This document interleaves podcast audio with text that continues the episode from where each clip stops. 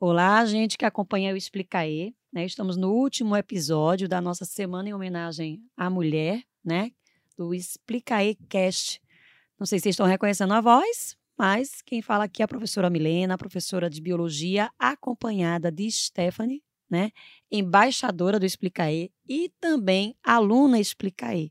Então a gente vai conversar um pouquinho aqui, né, Stephanie, sobre ser mulher Uhum. estudante No ramo da ciência. no ramo da ciência, no ramo da medicina, que é o que eu estou sabendo, você quer fazer medicina, né? Isso, isso, grande sonho aí. Grande sonho. Vou perguntar primeiro, por que o grande sonho?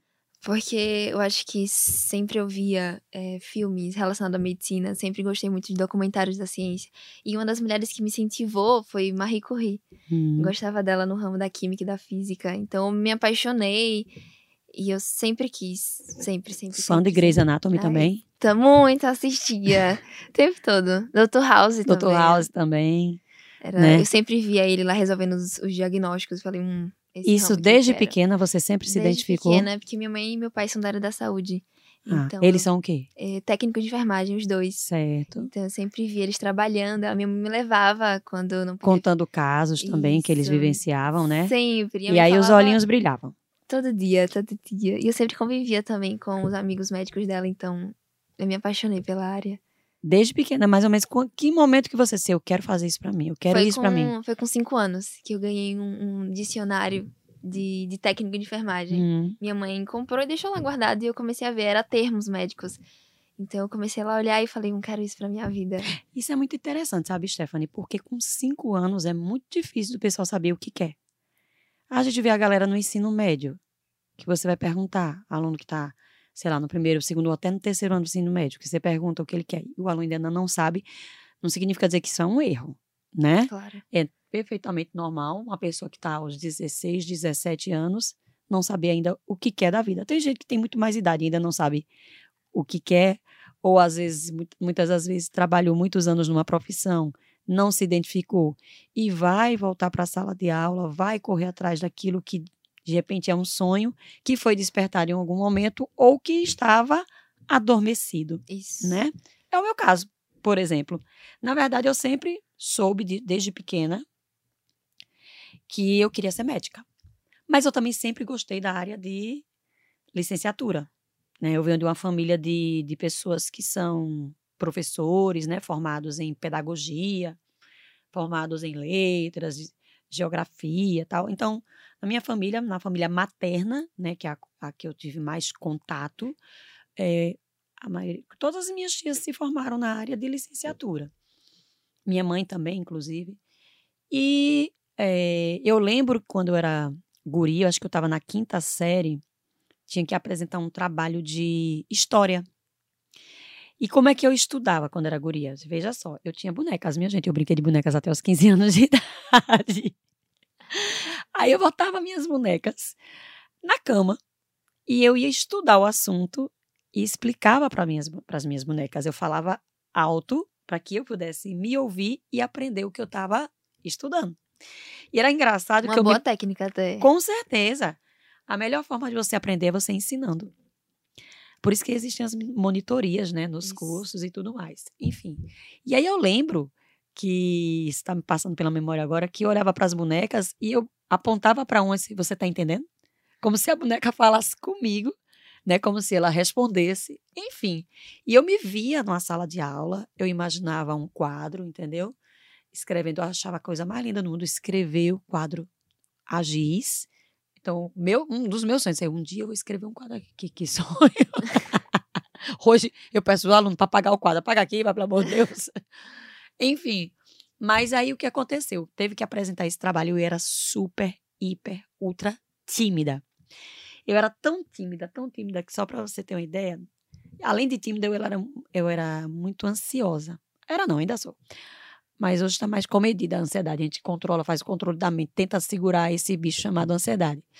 Que quando os professores iam fazer a chamada, que estava perto da letra M, eu começava a me tremer. Eu me tremia, suava frio. Então você imagine, né? Na quinta série eu tinha o quê? 11 anos de idade para apresentar um trabalho de história na frente de todo mundo. Então foi um desafio muito grande. Mas aí eu treinei. Treinei com minhas bonecas, treinei em casa. Então eu tinha todo o texto decorado, né? Mentalizado. E aí eu disse, como é, como é que vai ser na sala de aula? Né? Como é que vai ser na frente dos coleguinhas? Eu disse, quem estudou o assunto que for, fui eu, então quem sabe o assunto sou eu. Vou procurar um ponto de fuga. Eu sei que no final das contas deu tudo certo. E a professora ainda me elogiou e disse assim: é, Milena, você sabe o que você quer ser? Aí eu falei: é, Eu quero ser médica. Aí ela fez: Você já pensou em, em ser professora? Eu não. Ela fez: Você tem maior jeito para ser professora. Já deixou uma pulga atrás da orelha. Deixou, porque eu também gosto. Eu, eu gostei daquilo ali, né? Eu gostava daquilo ali. Aí, alguns anos mais tarde, acho que eu estava com o quê? 16 anos, no ensino médio, eu botei uma banca em casa, né? Um reforço escolar. E aí eu tinha um aluno, daqui a pouco já tinha dois, daqui a pouco já tinha três. Num, em um mês, meu filho, já tinha um monte de aluno em casa. Só não aceitei mais porque não tinha mais espaço. E aí eu gostava de ensinar, gostava de, de explicar às crianças tal. E aí eu estudei minha, minha vida toda em colégio da rede pública. E naquela época só passava em medicina quem era aluno de rede particular, que as escolas da rede pública não preparavam Exato. o aluno para poder prestar um vestibular. Naquele, naquela época não tinha nem, né? Era, Exato. era É, estilo, tra eu- estilo tradicional. Eu também estudei minha vida toda em colégio público. Então eu já ouvi muito isso quando eu falava até para pessoas próximas que eu queria ser médica e falava: "Você estuda onde?" É. E quando eu dizia, falavam: "Ah, É. público, né?" Não, pois é. Mas hoje, com cotas, hoje você tem alunos da rede pública que, se tiverem um bom desempenho escolar, eles podem, de repente, negociar uma bolsa né, de estudos numa escola particular. Hoje você tem o Explica aí, Exato. né? Você tem a plataforma. Que me salvou muito na quarentena e Com que tá me salvando Com ainda. certeza, as aulas, né, são bastante objetivas e não deixam de dar o seu recado. E as resoluções são incríveis. São ótimas, então. Vamos puxar a sardinha pro nosso lado, né? Aí o que que acontece? Hoje você tem muito mais recursos do que na minha época. Eu tô falando de 1992. Certo? 1992. Você lembra da Eco 91? Já leu em alguma coisa sobre Já. Eco 91? Então, eu vivi essa Eco 91 no terceiro ano do ensino médio, né? Aí eu sei que eu disse, poxa, eu não tenho condições de passar em medicina. Eu vou fazer primeiro biologia. Adorava biologia, a matéria que eu mais gostava na escola. Tinha um professor também muito bom de, de, de biologia. Se eu vou fazer licenciatura, prestei o vestibular. Agora, assim, eu sempre fui muito boa aluna. Eu nunca esperei assim, eu sempre estudei, corri atrás, gostava de ler romances, né? Eu, pronto, minha forma na sala de aula, eu, eu era o quê? CDF. É, aqui eu estudei no colégio chamado Ateneu. E hoje a gente tem um grupo no WhatsApp de estudantes, de colegas, né, que, que fizeram fundamental, médio no Ateneu. E a gente já fez encontros e tudo mais. E num desses encontros a gente foi relembrar como era o perfil de cada um no colégio. E eu era a mascote da escola, da, da turma, porque eu era menor, né? Aquele jeitinho todo meiguinho. Sempre tem aquele, né? Eu era a mais calminha, mais quietinha, a mais estudiosa, então a minha fama era de CDF. Só que eu naquela nem tinha aquela, não existia essa expressão CDF naquela época. Mas enfim. Aí eu fiz o vestibular para biologia, passei. Só que a gente podia naquela época trancar um semestre, na verdade era pedir dispensa de matrícula onde você ficava um semestre sem cursar. E aí eu no ano seguinte eu fui me dedicar a fazer o quê? Cursinho. Passei um ano todo, me matriculei num cursinho. Meus pais com muita dificuldade para pagar o cursinho. E mas eu estudei, eu assim, me dediquei bastante. Só que assim, eu vim do colégio público, onde muitas matérias, onde, onde muitos conteúdos eu não tinha Sim, visto. Você sim. sabe, você deve sentir isso na pele, né? Muito. Você deve ter sentido isso aí, ainda mais na pandemia. Então, o que que aconteceu? Tinha muita coisa de física que eu não sabia, muita coisa de química, muita, muita coisa de matemática. E eu tive que estudar, aprender tudo. Em... Aí, veja, eu estava lá no cursinho. É um cursinho que não existe mais aqui em Aracaju. E, é tipo assim, tinha 150, 200 pessoas na sala. Eu sentava sempre na frente, porque eu sempre fui aluna de estar ali, né? Como diz, no cuspe do professor. E o que que acontece? As pessoas que sentavam do meu lado eram de colégios famosos aqui de Aracaju. Colégio Salvador, Colégio Arquidiocesano, que são escolas que naquela época, quem estudasse, meio que estava assim, já estava com a aprovação praticamente garantida. Era muito difícil um aluno do Colégio Salvador não Passar. passar. Então imagine, você está sentado aqui, um colégio, o aluno do colégio particular tal, do outro lado, o outro aluno do colégio particular tal. Então você já começava com aquela ideia de derrota. Isso. Pô, eu vim no colégio público, fulano, beltrano. Só pra você ter ideia, a galera ia com a camisa da escola no dia da prova, já pra atacar terror. Entendeu? Nossa, demais. Então, aí eu disse, poxa, mas enfim, eu eu vou correr atrás do meu. E aí o que foi que aconteceu? Eu contei isso até naquele depoimento. Não sei se você viu o depoimento Vi, vi três da vezes. redação. Você lembra desse momento que o professor de redação, ele foi entregar uma redação, ele escolhia as redações melhores Entregou a tua. e ele leu a minha redação toda na sala. Aí, quando ele começou a ler, e aí todo mundo assim, né? De quem é? De quem é? Aí eu cá comigo, "Essa- eu acho que essa redação é minha. Tá parecendo com o que eu escrevi. Aí quando eu- ele foi, né, lendo, desenvolvimento e tudo mais, eu fiz, é a minha redação. E eu ficando vermelha, corada, super tímida, envergonhada. Quando ele terminou de ler, o pessoal aplaudiu. Teve gente que aplaudiu. E aí o professor, quem é Milena Maurício Maia? Aí eu aqui levantei a mãozinha, sou eu, professor. E aí me levantei para poder pegar, porque eu estava no meio, eram muitas cadeiras coladas, não tinha como eu me deslocar. Então eu me levantei, ele se esticou, entregou, me parabenizou. E aí eu vi todo mundo olhando assim para mim. Puxa, essa menina calada, essa menina que não abre a boca para nada. Aí as pessoas começaram a se aproximar de mim. Entendeu? Tipo assim, olha, ali tem, dá fruto. Vamos Isso. colar nela. Aí eu lembro que a gente lá dentro desse cursinho montou um grupo de estudo de química orgânica. Eu amava química orgânica. Amava. Aí eu comecei, eu estudava com tanto gosto que eu ensinava para meus colegas. E aí os donos do cursinho, vendo assim o meu grupo de estudos, eram seis meninas. Duas queriam medicina, o restante queria odonto, tinha outra que queria enfermagem, enfim, todo mundo queria área de saúde. Aí eles começaram a investir na gente. Como eram investir? Não era dar desconto, não. Naquela, naquela época tinha negócio de desconto de bolsa, não. Hoje você ainda pode pagar, mas naquela época não, era pagar mesmo. Eles arrumavam as provas pra gente.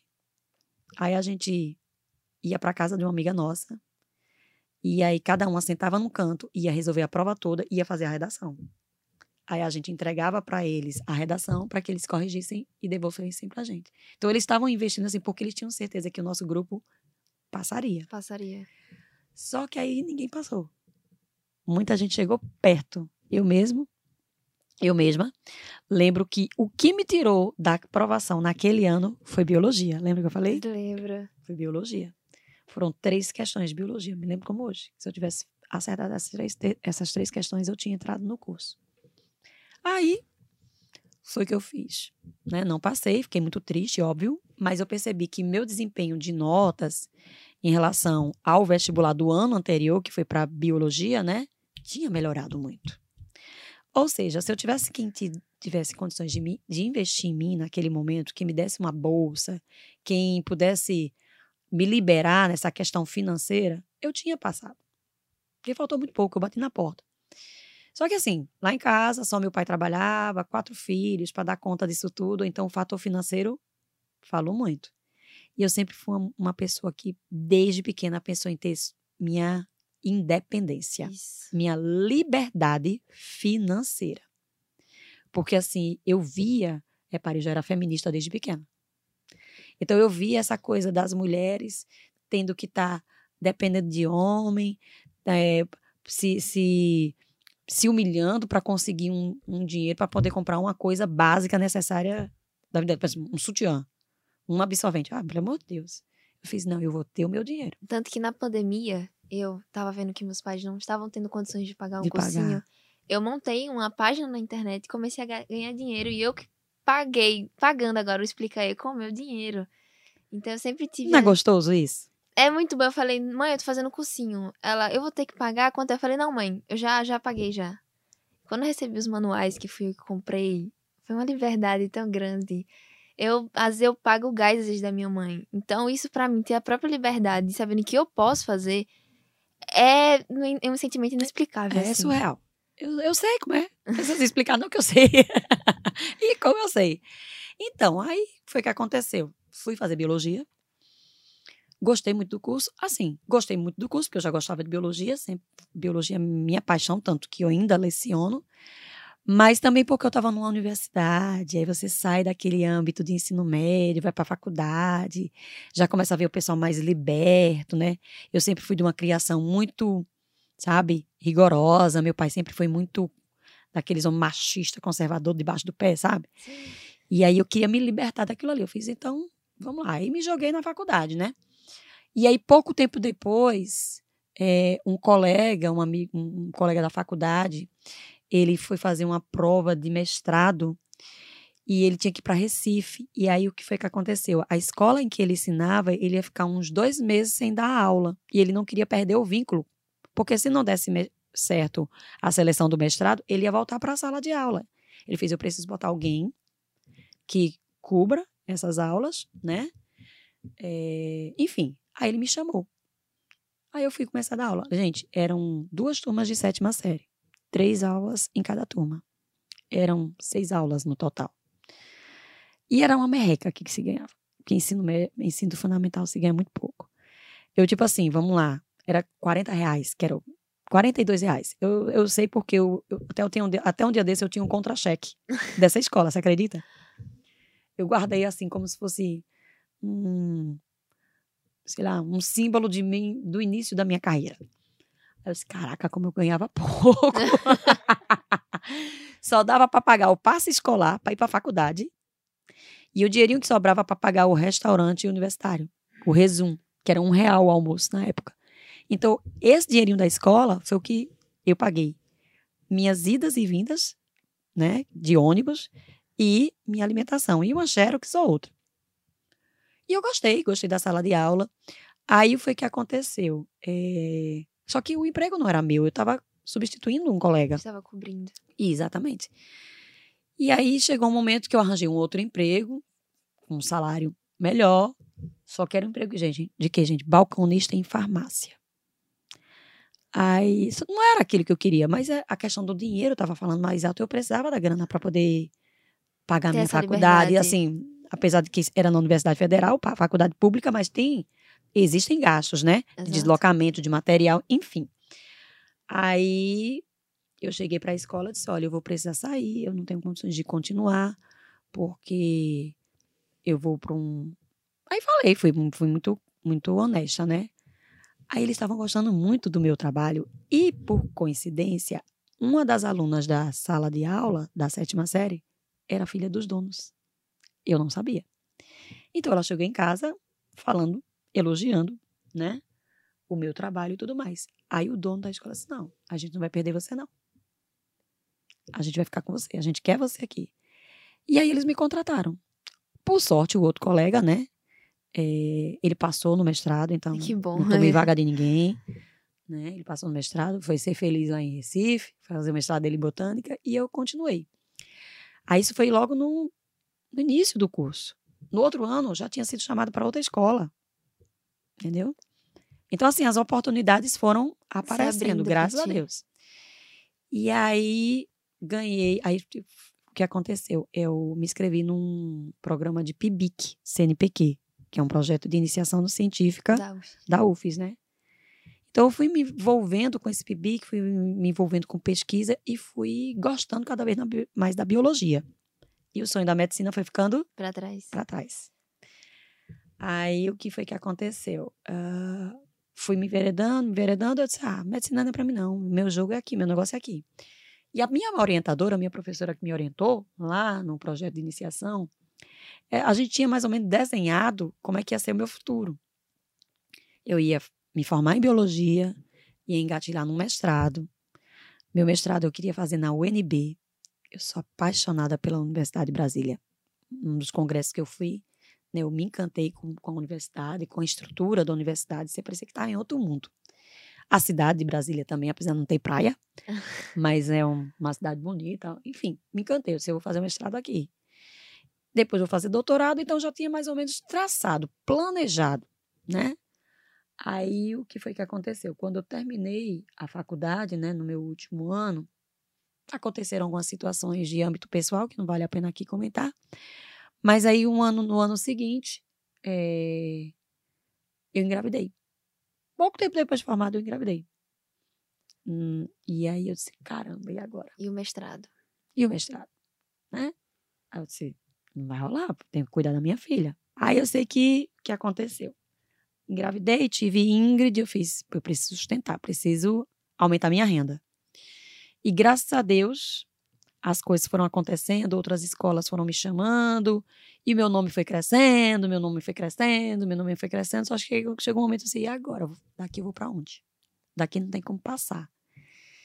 E veja bem, eu citei isso também no vídeo. Quando a gente é mulher num mercado que era dominado pelos homens, a gente tem que matar um leão todo dia, né? Porque o machismo estrutural, né, nessa sociedade patriarcal, é, quando eles não conseguem derrubar a gente como profissional, eles querem derrubar a gente como mulher, né? Então assim, eu fui alvo de, de difamação, de calúnia, de mentiras, de histórias assim, Só pelo fato de ser mulher. Pelo fato de ser mulher. Incomodou. Olha, só pra você ter ideia. Quando meu nome cresceu no ensino médio, ao ponto de Milena estar tá no terceiro ano do ensino médio, porque quem é professor, a pupila dos olhos vai chegar aonde? Vai chegar no ensino médio, no nível marcha. Qual é o nível marcha? Terceiro ano, assistente pré-vestibular, que é onde a gente ganha mais dinheiro. Fato. Ganha dinheiro, ganha visibilidade, né? Enfim. E aí, veja, só tinha homem no mercado. Só existia homem dominando o ensino médio. Você não via professora. Quando havia professora, uma professorazinha de português, já uma senhorinha, uma coisinha assim. Você não tinha mulher e jovem. E aí eu vim para esse mercado.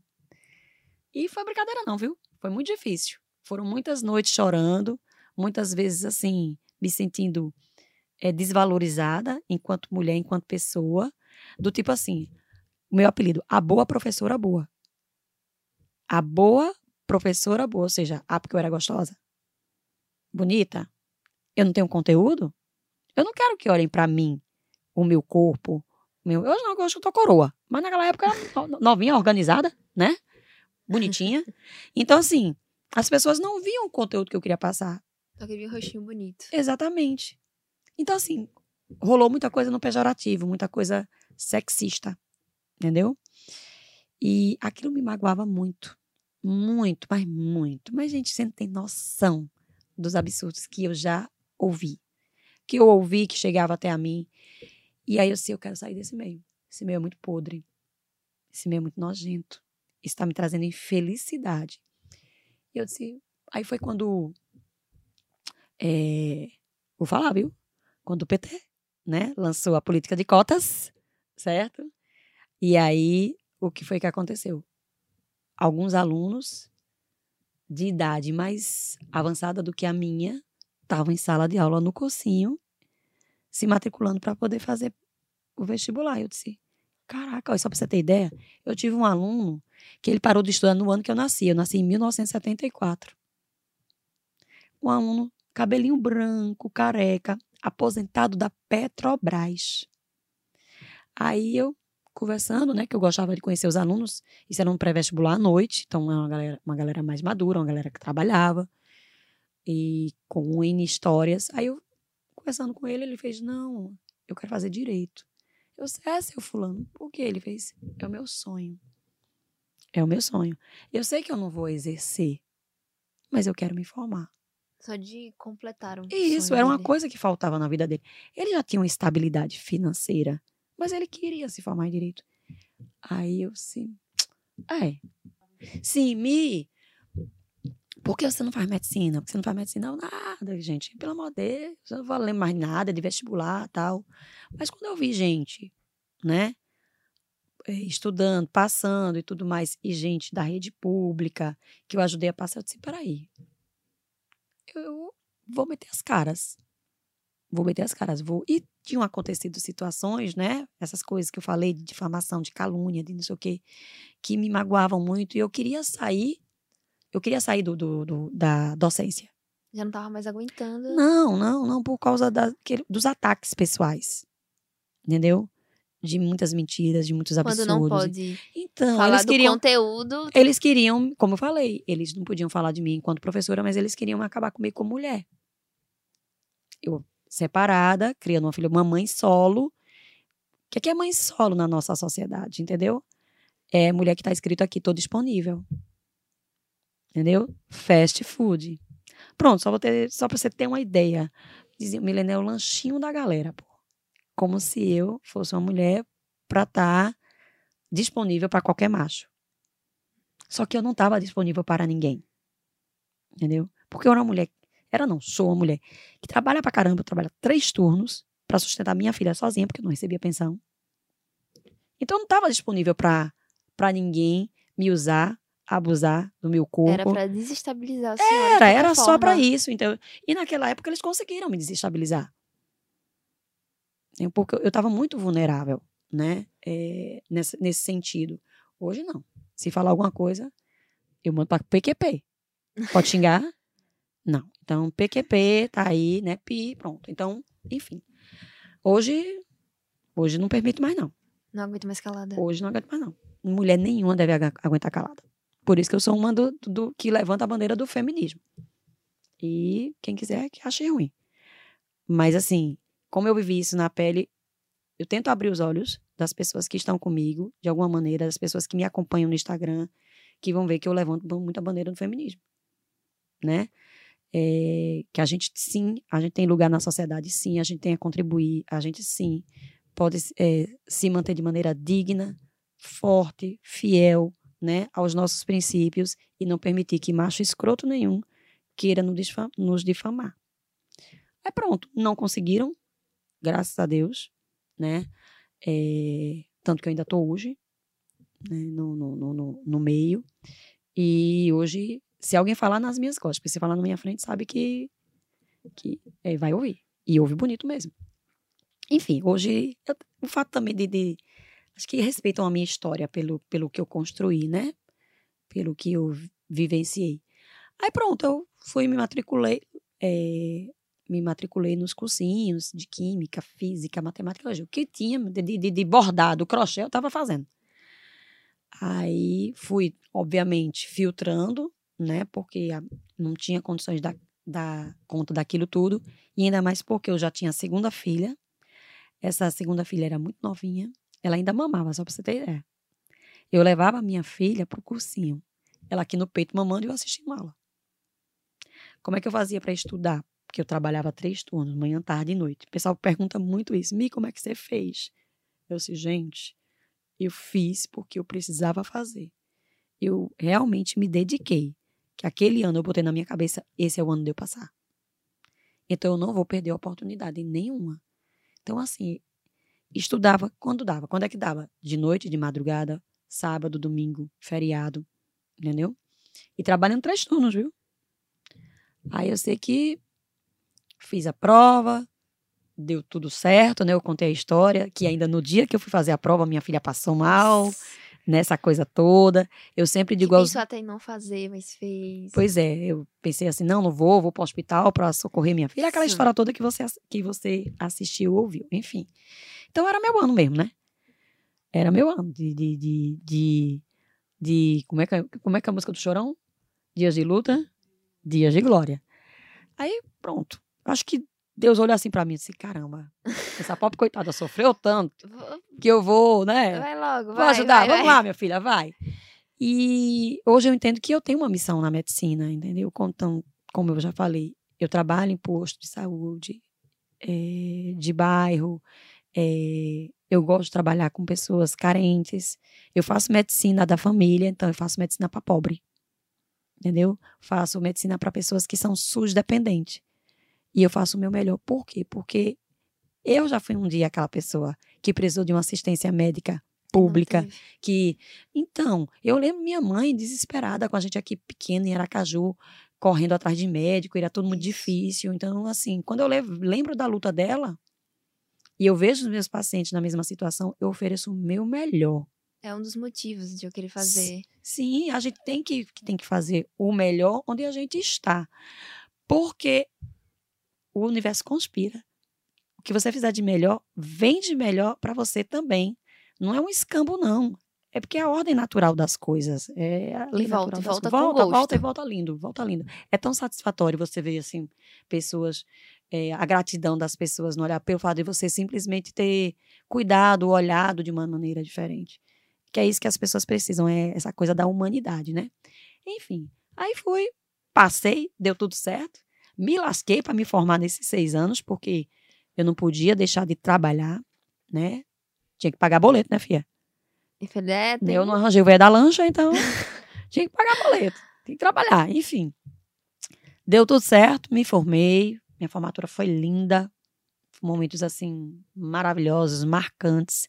Foi sofrido. Vou dizer que não foi Mas no final foi valeu a muito pena. sofrido. Super vale eu a sempre pena falo isso. super vale a pena. Você tá ali estressado, perdendo noite de sono, não conseguindo ter um bom desempenho num simulado, né? Não entendendo aquele assunto e tal. Mas não é momento de você jogar tudo pro alto. Respirar Quer fundo, chorar? de novo. Quer chorar? Chore. Eu quantas vezes eu chorei em cima das apostilas? Quantas vezes eu chorei em cima dos livros? Chorava, respirava fundo, eu disse, é. Vamos, porque eu não posso sentar aqui na beira da estrada esperando que o fim chegue até mim. Eu que tenho que chegar até o fim. Aí pronto. E assim eu fui criando uma couraça, né? Uma fortaleza.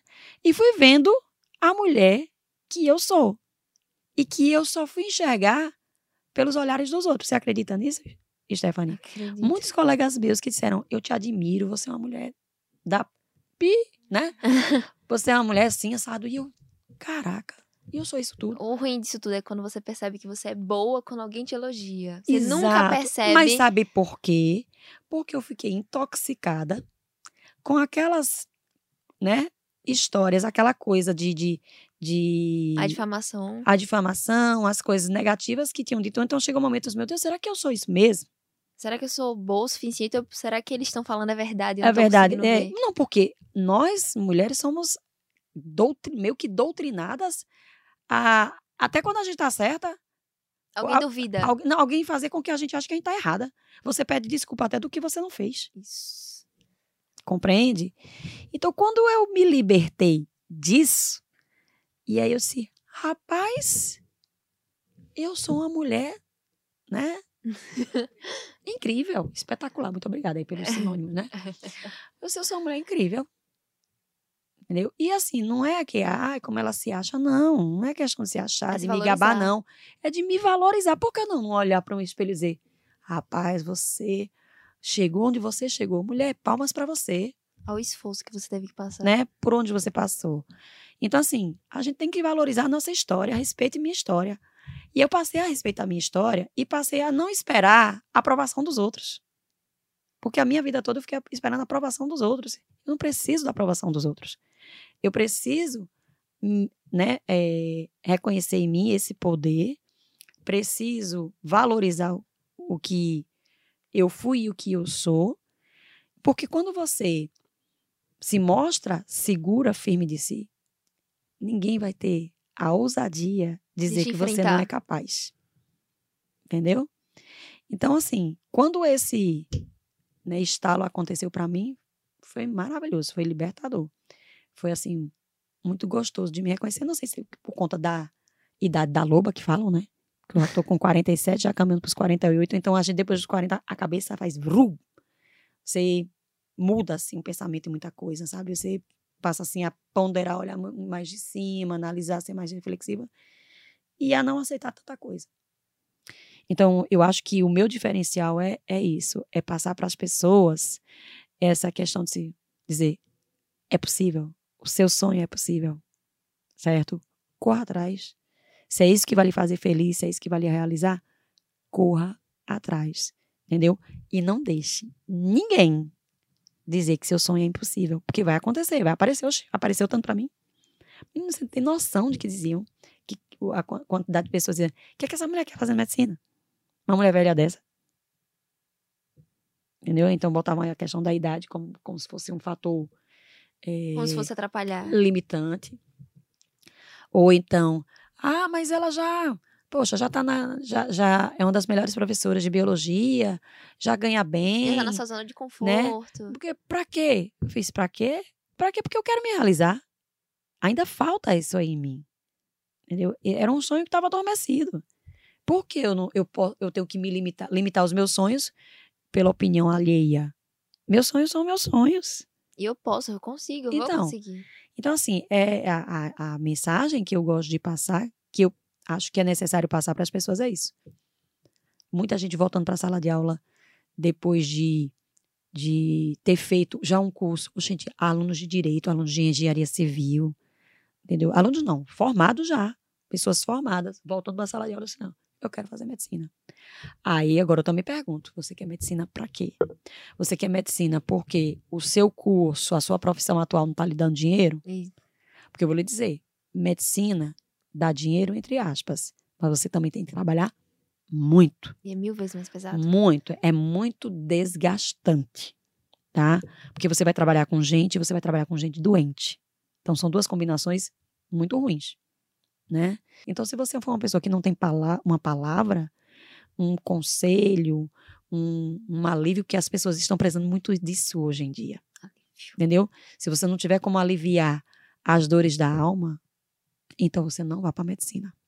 Porque é isso que você vai se, se você vai se debater muito em qualquer campo que você for.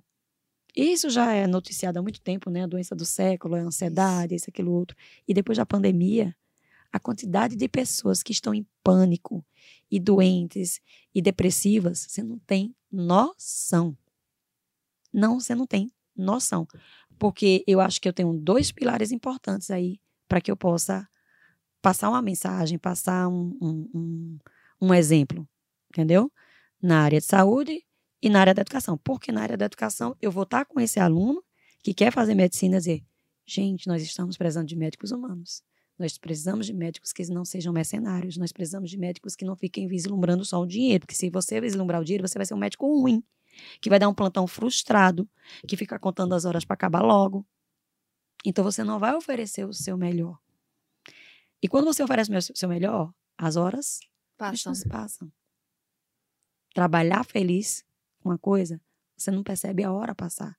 Quando você vai trabalhar com uma coisa que você não gosta, que você está vislumbrando apenas o financeiro, é um tormento, é um sacrifício. Eu já trabalhei em escolas que foi simplesmente pelo dinheiro.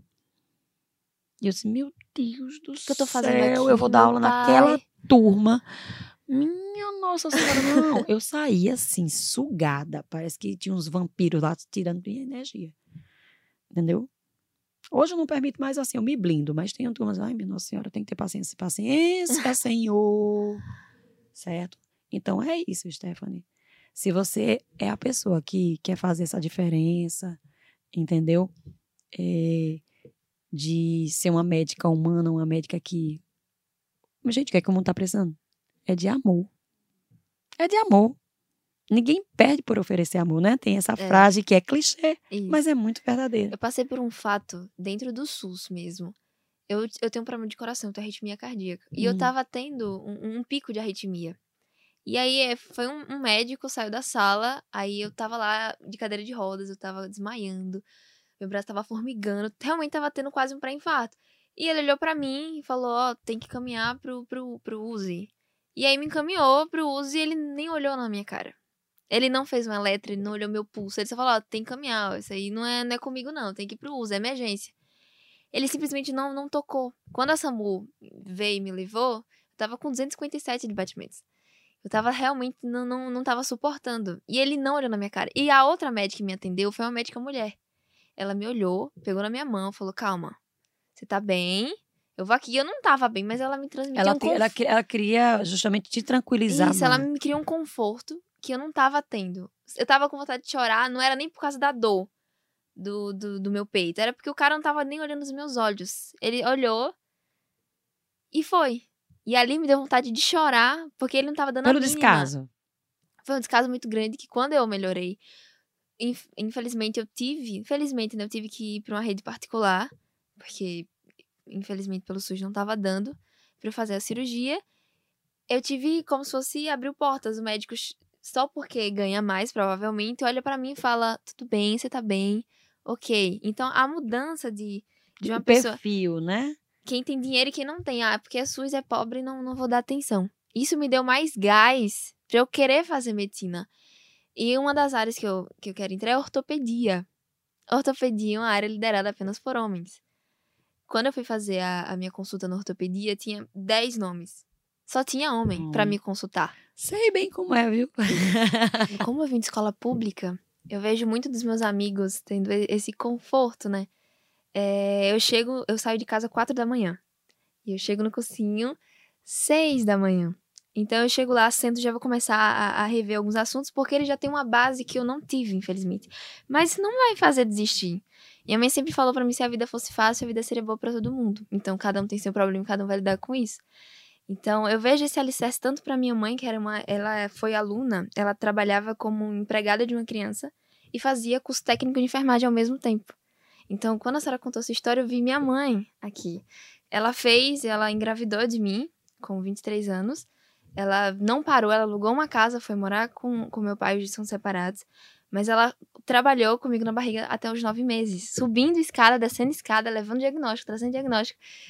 Muito. E ela pediu, não, Nanda, você quer. O nome dela é Yolanda. Não, Yolanda, você quer sair? Ela, não, não, não. No final do mês eu vou ter minha filha, agora eu vou trabalhar. Ela tinha medo de ser demitida por estar grávida. Ela, quando engravidou da minha irmã, ela ficou com medo de demitir ela por estar grávida. E foi a mesma coisa, ela com os pés inchados continuou a fazer a mesma coisa até o horário dela ter o bebê. Ela, teve, ela parou de trabalhar na, na sexta-feira, ela me teve na terça. E ela não parou, ainda ela dava plantão à noite também. Então, eu vejo que a força da minha mãe e a força da senhora me faz continuar ainda mais. Quando eu vi seu relato, eu fiquei ainda mais apaixonada, porque eu sou de escola pública. E quando eu vejo os meus simulados, meus resultados, eu vejo do meu amiguinho lá do lado que tá muito maior que eu, eu fico, meu Deus, será que eu vou conseguir? E eu vejo que sim, eu posso conseguir. Eu, eu vou conseguir. Eu vou me esforçar mais? Vou. Vai e não olhe pro simuladinho do seu colega. Você olha É. o seu simuladinho com outro simuladinho seu, porque a luta é você com você mesma. Isso. Então, eu vejo isso como não pra me botar pra baixo, mas pra me botar pra cima. Se Milena e minha mãe conseguiram, por que eu não vou conseguir?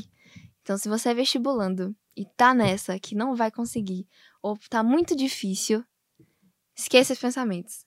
Você vai conseguir, você já conseguiu, a vaga é sua. Só você em busca dela. Então, todo, toda essa história de quando eu vejo também mulheres na, na, na medicina, mulheres na área que eu quero, que eu, na ortopedia, quando eu vejo mulheres como a senhora que passou por tudo isso e hoje tá na área que quer e tá buscando o seu sonho e tá sendo realizada consigo mesma, eu fico, eu vou conseguir. Se ela conseguiu, por que eu não vou? Então, muito obrigada pelo seu relato. Eu tô agora apaixonada porque eu fui aluna dela, então tá vendo ela aqui pessoalmente contando pra mim. É, é, é muito apaixonante, é incrível demais. Muito obrigada. Nada, meu amor. E deixa seja mais um mais um poste para iluminar outras pessoas, contar o seu relato futuramente, entendeu? E seus, seus, suas filhas, seus filhos, outras pessoas que tenham assim essa admiração que você tem pela sua mãe, porque dá para ver nos seus olhos, dá para ver nos seus olhos que ela é sua heroína e você vai ser heroína de outras pessoas, entendeu? É porque às vezes a gente aqui atinge pessoas que a gente não tem menor noção, né? Pessoas que estão no virtual, né, acompanhando o Explicaê, acompanhando a, a rede social, a gente atinge pessoas que a gente nem imagina. Então, alguém precisa de você como exemplo para poder seguir, né? É, não como mártires, mártires da história, mas de sua própria história. História. E eu quero encontrar você por aí nos Ah. corredores da medicina, viu? Meu consultório vai estar aberto para você, para você ser uma estagiária, uma pupila. Ai, meu Deus, eu tô muito feliz. Muito obrigada. Um beijo, gente. Acabamos por aqui, tá? E sigam aí o nosso Explica aí, né, Pia? Façam parte desses quadros, vocês não vão se arrepender. De jeito nenhum. Tchau, tchau. Tchau.